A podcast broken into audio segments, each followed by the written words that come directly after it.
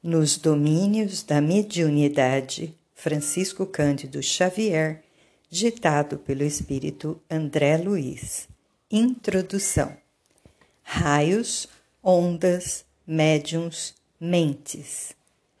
A ciência do século XX, estudando a constituição da matéria, caminha de surpresa a surpresa, renovando aspectos de sua conceituação milenar. Não obstante a teoria de Leucipo, o mentor de Demócrito, o qual quase cinco séculos antes do Cristo considerava todas as coisas formadas de partículas infinitesimais, átomos, em constante movimentação, a cultura clássica prosseguiu detida nos quatro princípios de Aristóteles: a água, a terra, o ar e o fogo, ou nos três elementos hipostáticos dos antigos alquimistas, o enxofre, o sal e o mercúrio, para explicar as múltiplas combinações no campo da forma. No século XIX, Dalton concebe cientificamente a teoria corpuscular da matéria e um maravilhoso período de investigações se inicia, através de inteligências respeitabilíssimas, renovando ideias e concepções em volta da chamada partícula indivisível. Extraordinárias descobertas descortinam novos e grandiosos horizontes aos conhecimentos humanos. Croix surpreende o estado radiante da matéria e estuda os raios catódicos.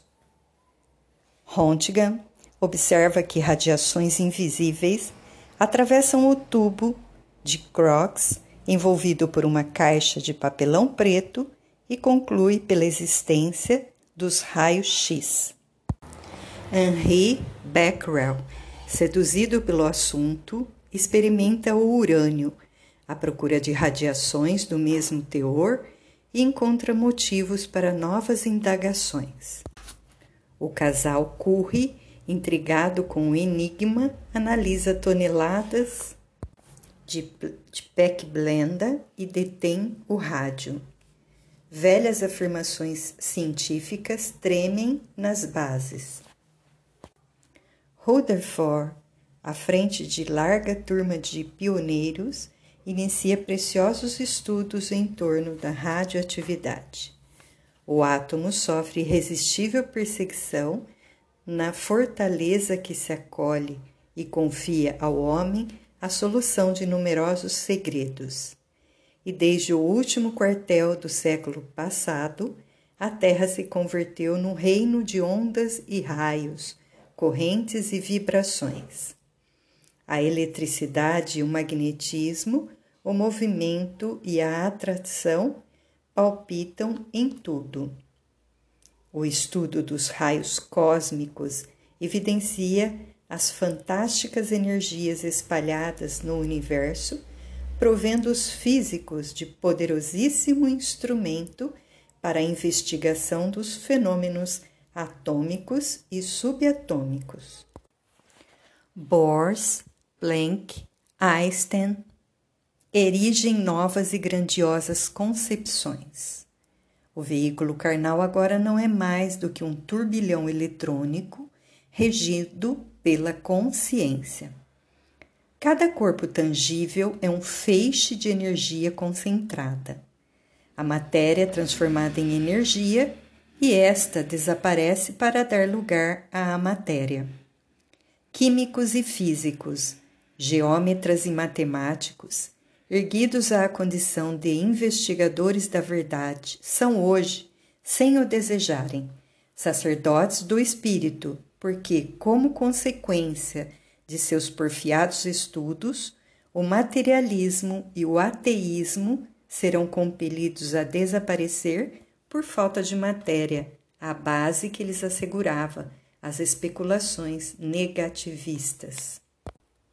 Os laboratórios são templos em que a inteligência é concitada ao serviço de Deus, e ainda mesmo quando a cerebração se perverte, transitoriamente subornada pela hegemonia política, geradora de guerras, o progresso da ciência como conquista divina permanece na exaltação do bem rumo a glorioso porvir.